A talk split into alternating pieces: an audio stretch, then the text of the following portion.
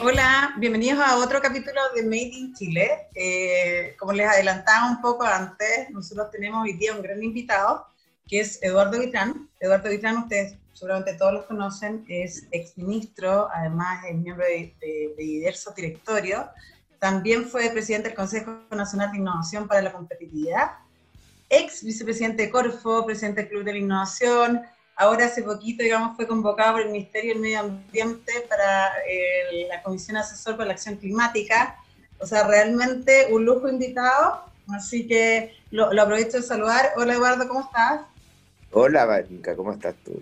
Muy bien, gracias. Hoy un placer tenerte acá. Además que a nosotros nos ha tocado trabajar juntos, digamos, desde, desde el Hub, así que es, es un real placer. Mi primera pregunta va en, primero, eh, que, no, que, nos cuentes cómo ha estado esto del, del, COVID, qué te ha tocado hacer, qué has visto. Sí, mira, eh, aprovechando que uno es académico eh, de la universidad, yo soy académico de la, de la, Facultad de Ingeniería de la Adolfo Ibáñez, y los académicos tenemos varias misiones, una de ellas vinculación con el medio, y eso significa cómo uno puede impactar positivamente en el país, ¿eh? con acciones específicas que toman en cuenta eh, las necesidades y uno aporta lo, lo, que, lo que trae, ¿no es cierto? Y me involucré en el eh, tema del COVID, una tragedia que nos ha ocurrido a la humanidad, eh, en dos temas. Uno, por una parte, convoqué a un grupo de, primero, de innovadores, ¿ah? de de personas con experiencia en innovación para eh, eh, a finales de marzo ver cómo construíamos o apoyábamos, no lo llamamos construir nosotros, la construcción de ventiladores, cuando el tema de los ventiladores mecánicos aparecía como un tema sumamente crítico. Y uh, a los dos días de andar nos dimos cuenta que había que traer al cliente, ¿ah? al cliente, porque sin eh, tener al cliente es imposible innovar, eh, sin tenerlo al menos en cuenta eh, e invitamos a médicos intensivistas a unirse a este grupo. Eh, y en, estábamos en eso cuando nos convoca a nosotros la SOFOFA para que seamos el, el Consejo Experto de un Respiro para Chile, nos convoca la Corfo para que los apoyemos en eh, su proceso de, de, financiamiento, del escalamiento de estos ventiladores, y esto nos ha mantenido hasta ahora con, con trabajo eh, ha sido muy intenso, muy interesante, muy multidisciplinario. Nos integramos con la Sochimi, con eh, la Sochimu, o sea, los intensivistas, los urgenciólogos, eh, eh, y trabajamos juntos para crear, ojo, una institucionalidad que permita validar innovaciones en el ámbito de la salud, en, en situaciones que que se usan, herramientas que se usan cuando la gente se debate entre la vida y la muerte. Y por lo tanto el tema de la seguridad era clave y no teníamos institucionalidad en Chile. Y en 40 días fuimos capaces de potenciar una institución en la Universidad de Valparaíso, el CERTEMED, que hacía evaluación in vitro.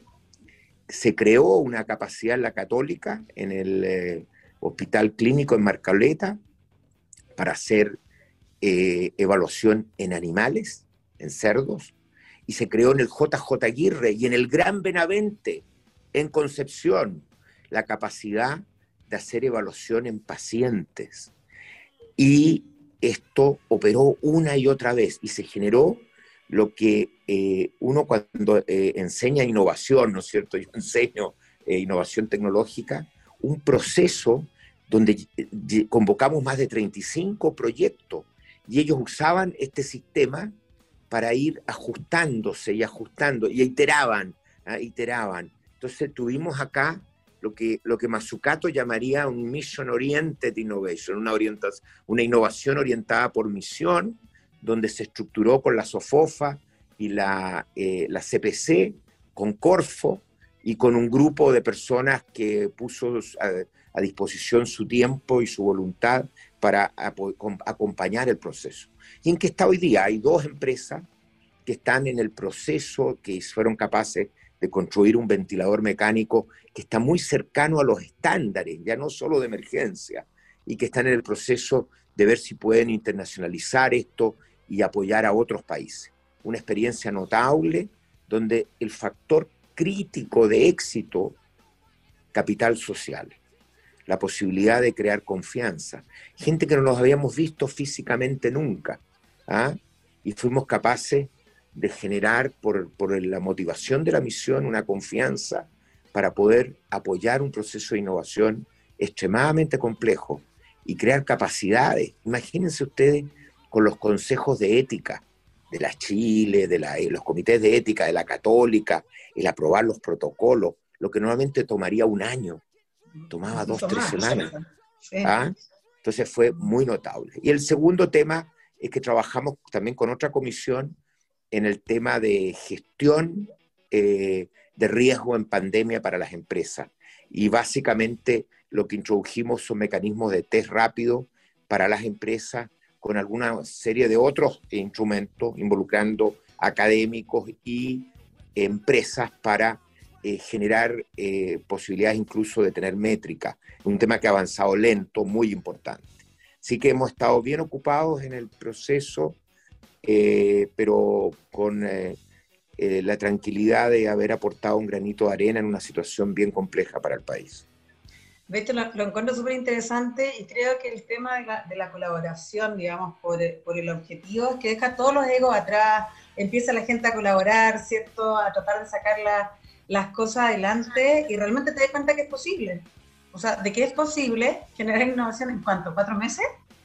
O sea, porque fue, esto fue muy, muy, eh, muy cortito y la verdad es que yo lo encuentro súper súper impresionante porque además hay gente de negocio, con investigadores, ¿cierto? Con el Estado, entonces empiezas a articular eh, todo.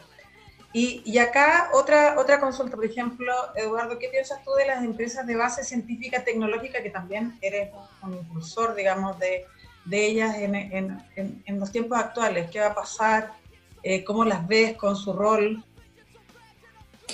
Bueno, mira, la posibilidad de generar emprendimientos que crezcan globalmente ¿ah? y que se posicionen a nivel internacional, en general eh, requieren tener elementos diferenciadores y que generen, sí, barreras de entrada a otros.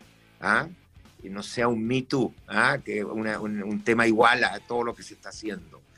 Eh, y eso normalmente va asociado a una cierta profundidad de desarrollo científico-tecnológico. ¿ah?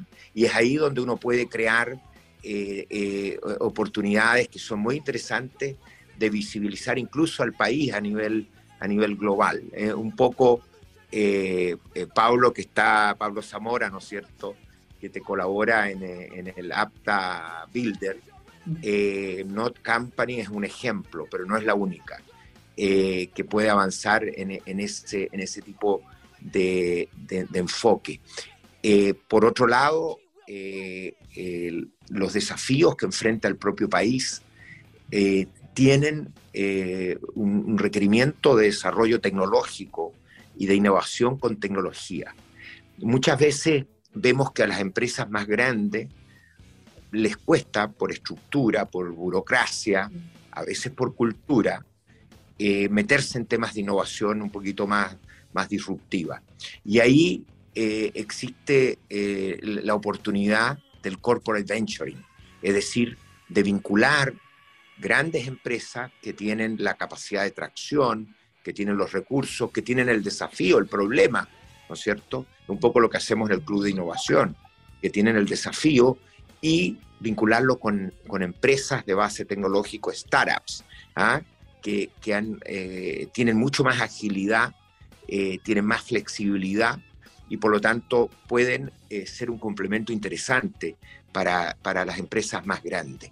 Eh, el establecer esos vínculos entre las empresas grandes que requieren innovar, incluso requieren cambiar cultura, y empresas gacelas o startups de, base más tecnológica que pueden innovar más rápidamente y más flexiblemente, es una gran oportunidad.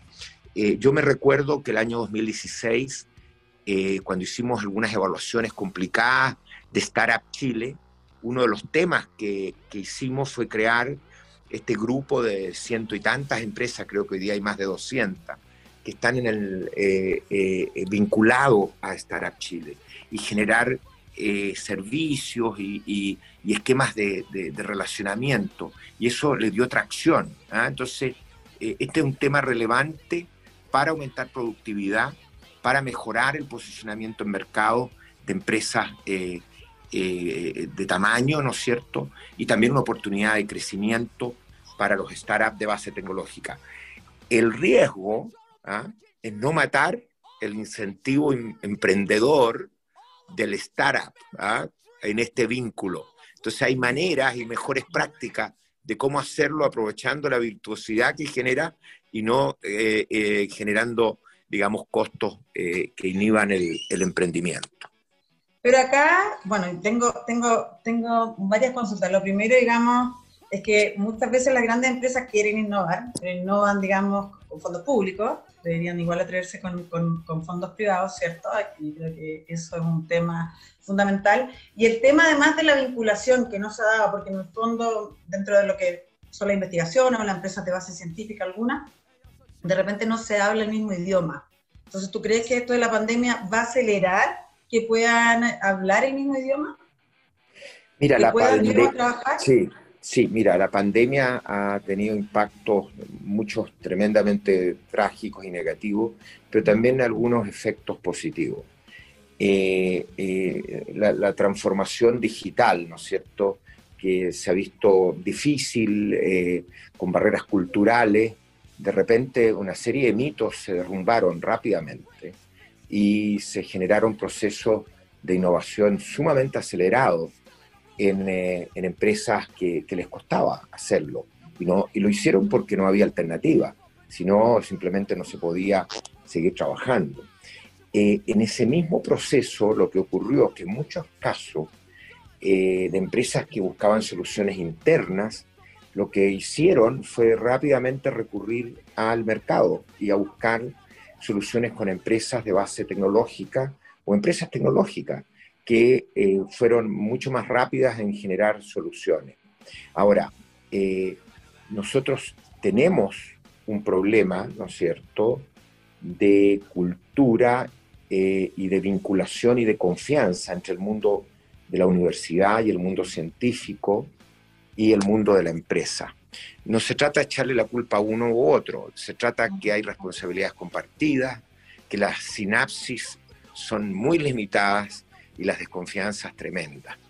Eh, eh, problemas hay en los dos lados. Cuando el gasto privado de investigación y desarrollo cae en Chile del 0,14% del PIB a solo el 0,1% del PIB el año 2018, precrisis, ¿ah? De lo que estamos hablando ahí, entonces es de una situación complicada. Estamos 10 eh, veces menos, 10 veces menos que probablemente el promedio de la inversión privada ni más de del, promedio de la OCDE. Entonces, hay, un problema de mirar demasiado el corto plazo, eh, todavía una cierta miopía, no entender el rol de la I más D y la innovación cumple en, sobrevivir. Si hoy día el tema del desafío es brutal. Por otro lado, en las universidades, los incentivos todavía siguen siendo muy fuertes del tema de la publicación y la docencia, la excelencia académica, el, lo que se llama el curiosity driven, eh, es decir, la investigación por, por, la curiosidad científica, que obviamente en la medida que es de excelencia tiene su rol que cumplir, pero para un país que tiene, está en esta encrucijada de crecimiento que viene hace 15 años, eh, nosotros necesitamos que las universidades eh, se orienten mucho más y que los investigadores a ver cómo impactan el desarrollo económico sostenible de nuestro país. Y, ahí entonces los incentivos no están adecuados. Bueno, el, haber creado las OTL, el haber creado los hubs, va específicamente en, eh, en esta dirección, va eh, especialmente en esta dirección. Esto ya se creó el año 2010, son 10 años Yo creo que hemos mejorado, ¿ah? hemos evolucionado, se han creado políticas de propiedad intelectual en las universidades, pero eh, todavía hay un camino fuerte, grande que construir. Todavía el capital social es un problema también.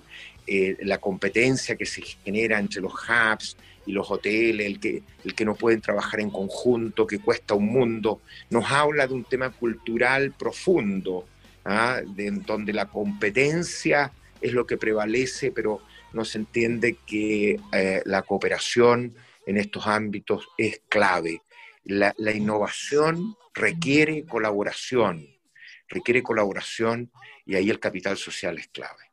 De hecho, eh, lo, que, tú cuentas, lo que estás diciendo en realidad a mí me parece eh, fundamental. Bueno, yo además soy directora del Javapta, ¿cierto? Y lanzamos el programa Builder y lo lanzamos además porque siempre, lo digo, lo dije el viernes cuando hicimos este kick-off de, los ganadores, eh, hablábamos mucho hace un año y medio atrás, eh, de hecho con Eduardo empezamos a hablar y me decía company building, company building, company building, y empezamos a hacer este programa basado en una metodología de company building, a pesar de que nosotros no somos una empresa, ¿cierto?, con, con fines de lucro, hicimos esto, pero además llamamos a muchos amigos que empezaron a colaborar y donde se crea una comunidad. Y yo creo que eso, eso es lo fundamental. La única forma, digamos, que avancemos, como tú dices, es creando esas comunidades. Y, y, es importante, o sea, en tiempos de pandemia yo creo que igual esto sí, al menos la gente ya lo empieza a tener todo en el discurso. Y, y la gente que no colabora uno le puede empezar a poner mala cara. Así como, oye, ojo, hay que colaborar. Al menos ya es mal mirado, cosa que encuentro que es un, que es un avance, es una política además de hace de 10 años, yo llevo 10 años también trabajando en esto y creo que ahí la Corfo fue, fue fundamental en, en, todos estos temas, digamos, para que despegara. Antes cuando, cuando yo llegué, me acuerdo cuando yo llegué, yo trabajaba en Andrómaco eh, y me tocaba hablar con la universidad y hablamos completamente distinto. Entonces, primero, digamos, hay una, un nivel con la Oficina de Transferencia y Licenciamiento que te permite conversar con la con las universidades bien. Eh, bueno, y, lo otro, digamos, ¿cómo se, ah, una, una, pregunta que a un año del Ministerio de Ciencia, ¿cuáles son los grandes desafíos? ¿Cuáles son las grandes cosas eh, que ha hecho? ¿Cuáles son las grandes cosas que realmente está al debe? Según tu perspectiva, digamos, ¿qué es lo que ha pasado en este año? A ver, yo voy a ser bien franco. Yo acabo de mirar el presupuesto de ciencia, tecnología e innovación mm. para el próximo año y ese presupuesto cae. ¿ah? Ese presupuesto cae. Ese presupuesto viene cayendo eh, desde, eh, desde el 2018, del 2019 realmente, eh, y cae en forma importante. Entonces, no sacamos nada con armar figuras, digamos, administrativas o políticas eh, que se supone son para darle mayor relevancia a un tema, si eso no va asociado y de la mano de un fortalecimiento de los recursos. Entonces, eh, yo veo con gran preocupación el futuro de este tema. Lo que, lo que está ocurriendo, ¿no es cierto?, es que eh, Beca Chile, escucharon las noticias, reducido el presupuesto si era eh, una prioridad asignar a temas de empleo, pero cortarlo cuando los, jóvenes se programan su vida y de repente ni los mejores tienen la posibilidad, eh, eh, es una, una, mala señal. lo que empieza a ocurrir con las incubadoras universitarias, por ejemplo, todas las incubadoras, se les saca el financiamiento basal. nos había costado un mundo que las universidades se metan. Yo partí, era gerente general de la Corfo, el primer esfuerzo lo hice el año 94 con la Facultad de Ciencia Física y Matemática y no me funcionó. Fue a partir del año 99, 2000 que empezaron a meterse las universidades en este tema y ahora ya no tienen financiamiento basal. Entonces, eh, eh, eh, mi evaluación en, un sentido que es muy importante, que es la posibilidad de obtener más recursos, no es positiva. ¿ah? No es positiva y claro, tengo la mejor opinión del ministro y la subsecretaria, hacen lo que pueden, pero al parecer el peso político hoy día es bajo y, lamentablemente el Ministerio de, Ciencia, de, Hacienda tiene una visión de, priorizar estrictamente la generación de empleo ya. ¿ah? Pero resulta que, eh, y, mirándolo más ampliamente, todo el tema de la innovación empresarial, de la productividad, de la digitalización, requiere políticas de desarrollo productivo, políticas de innovación, políticas de vincular la ciencia con los grandes desafíos del país. Entonces, eh, en este ámbito que eh, estamos, estamos realmente al debe. ¿ah? Otro tema que es relevante de discutir ¿ah? es qué es lo que debe quedar en la ANID y qué es lo que debe quedar en Corfo. ¿Ok? Yo estuve en el Consejo Nacional de Innovación para el Desarrollo, en la discusión de toda esta política, de la creación del ministerio. Y yo fui voto de minoría, 20 contra 7. Pero la presidenta Bachelet tomó el voto de minoría. Pero no es esa visión la que se está plasmando hoy día. No es aquella decisión que se tomó, es más, diría que no es lo que está en la ley. ¿Qué es lo que está ocurriendo? La visión que concordamos, este es un tema que va a generar debate y viene ahora, pero yo lo quiero lanzar de inmediato, es que el Ministerio de Ciencia con ANIL, y en particular ANIL, tienen que enfocarse sin duda en la creación de capacidades científicas, pero en el science push, es decir, mover la ciencia hacia el problema y hacia el mercado y hacia la política pública. Y el modelo es un modelo de dos pilares, donde tiene que haber otro pilar, que es Corfo, que lo que hace es ponerse desde la perspectiva de las empresas y de los problemas y hacer demand pool. Y para que el ministerio sea ciencia, tecnología e innovación, la idea era que se incorpora al Consejo de la Corfo y se crean comités. Hay comités como el CEP, el Sistema de Empresa Pública, que tiene una enorme autonomía. Y ahí se instala todo el tema de los centros tecnológicos cuyo objetivo fundamental y los programas tecnológicos es impactar la industria, impactar al sector productivo. ¿Y qué es lo que ha ocurrido? Lo acabamos de ver en el presupuesto. Los, los hubs y los hoteles sí, los veíamos como parte importante, fundamental del Science Push. Y por lo tanto caben en la NID, ahí corresponden.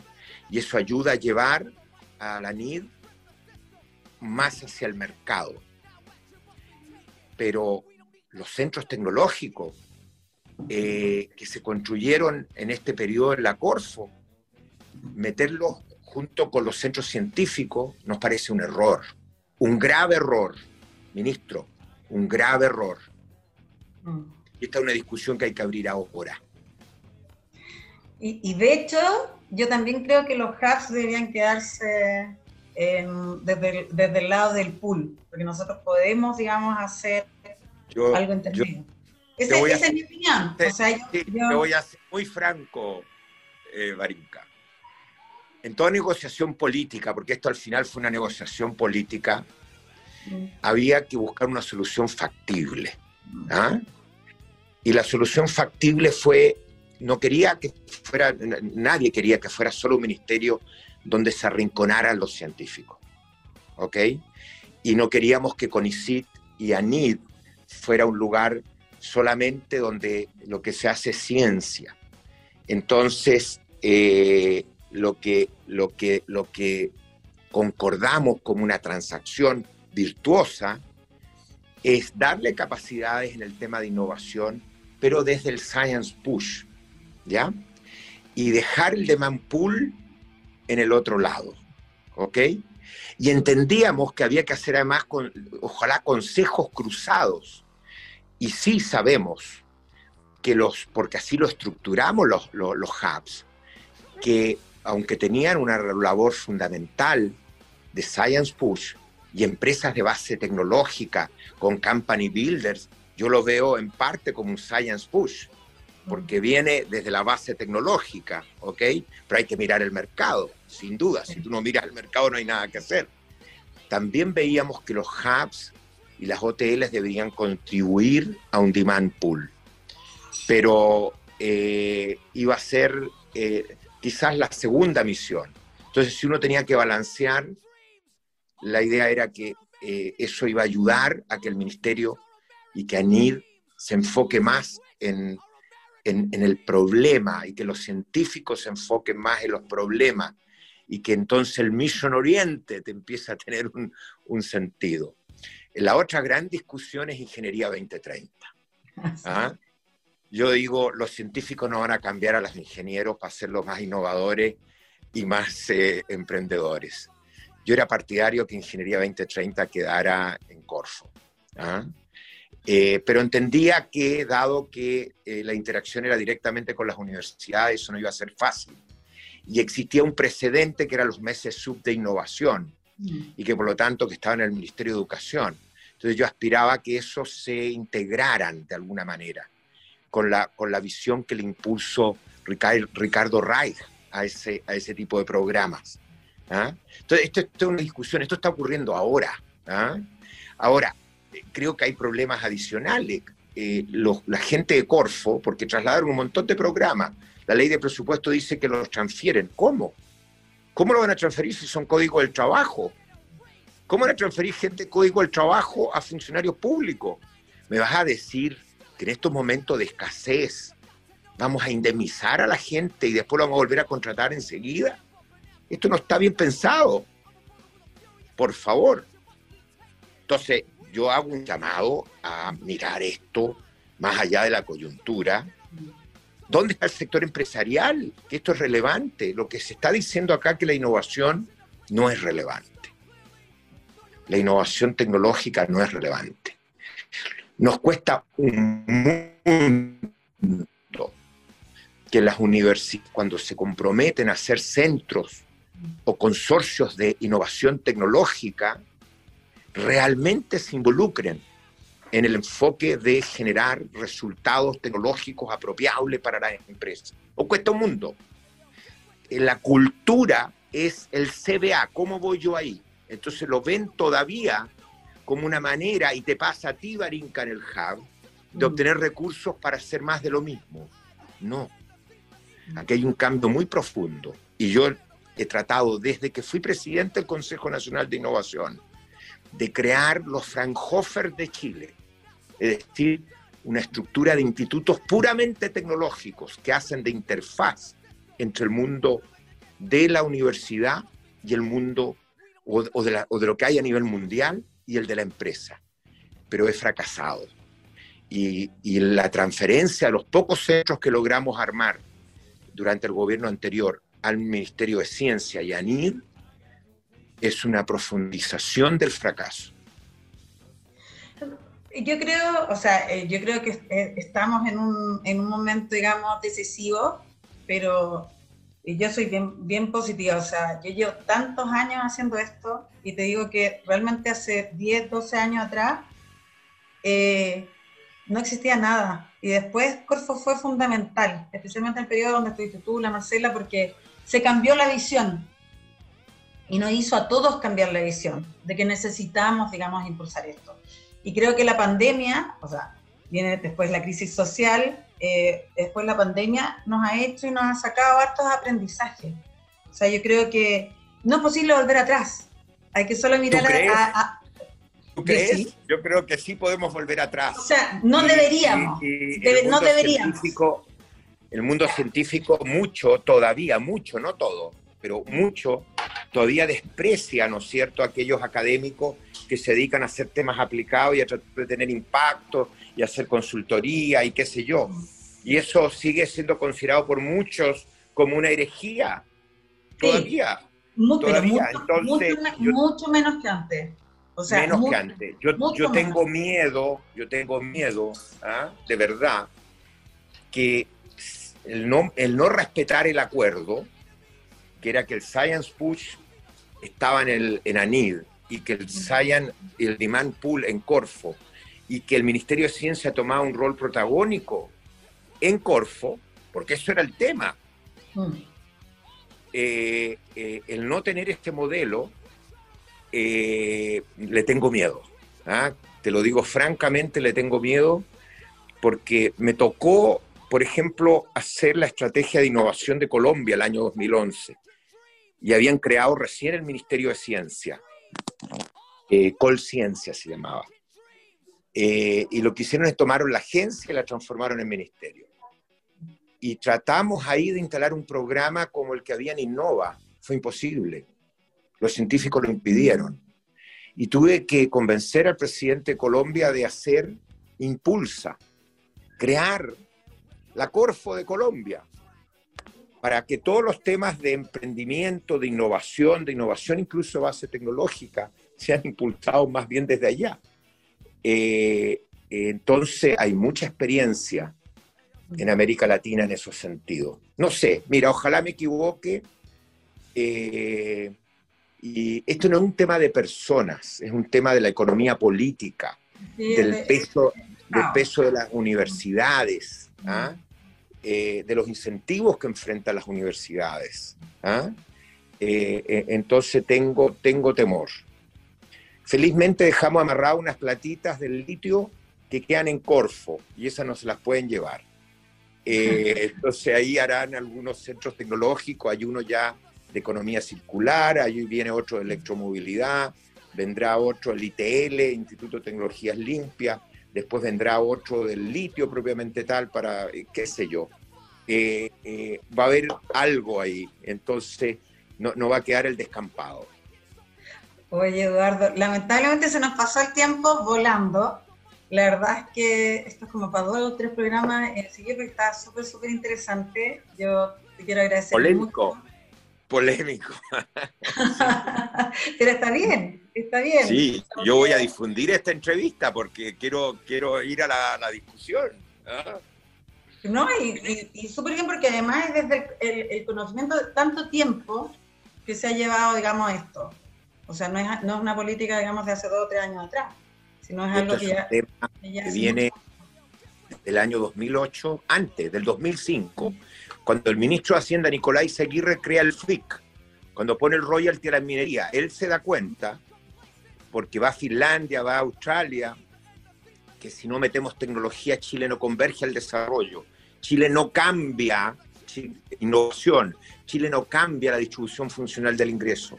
Entonces, esto tiene que ver con la equidad también. La pandemia nos cae encima, pero el estallido social nos advierte de una cosa que, muchos no tienen conciencia. 70% de los jóvenes yendo a la educación terciaria y siendo incapaces de encontrar trabajo que realmente mejoran sustantivamente sus condiciones de vida. Entonces, ¿por qué? Porque la economía se quedó pegada 15 años atrás, muy basada en recursos naturales, muy de commodity, muy intensiva en capital y no hemos sido capaces de generar una dinámica que cree los empleos de calidad, que genere este círculo virtuoso entre igualdad de oportunidades para educarse, formación terciaria de calidad y al mismo tiempo una demanda por empleo de calidad. Entonces, una política de innovación y desarrollo tecnológico, de ciencia y tecnología bien pensada, es clave para la cohesión social de Chile en el largo plazo. De hecho, eh, no, estuvo súper bueno el, el, programa, Eduardo, lo, vamos a, a, difundir. Creo que tienes mucha razón, además en el, en mensaje, digamos, final, que es lo que necesitamos, no solamente mirar, digamos, el, corto plazo y todo lo que pasó con el estallido social, digamos, nos tiene que, que hacer repensar las cosas y ver cómo podemos mejorarlo desde nuestros distintos ámbitos. Así que agradezco a Eduardo Vitrán que participó con nosotros en, el programa de hoy y nos vemos en el próximo capítulo. Un beso. Chao, Chao, chao. Que estén bien. Gracias, Varinka.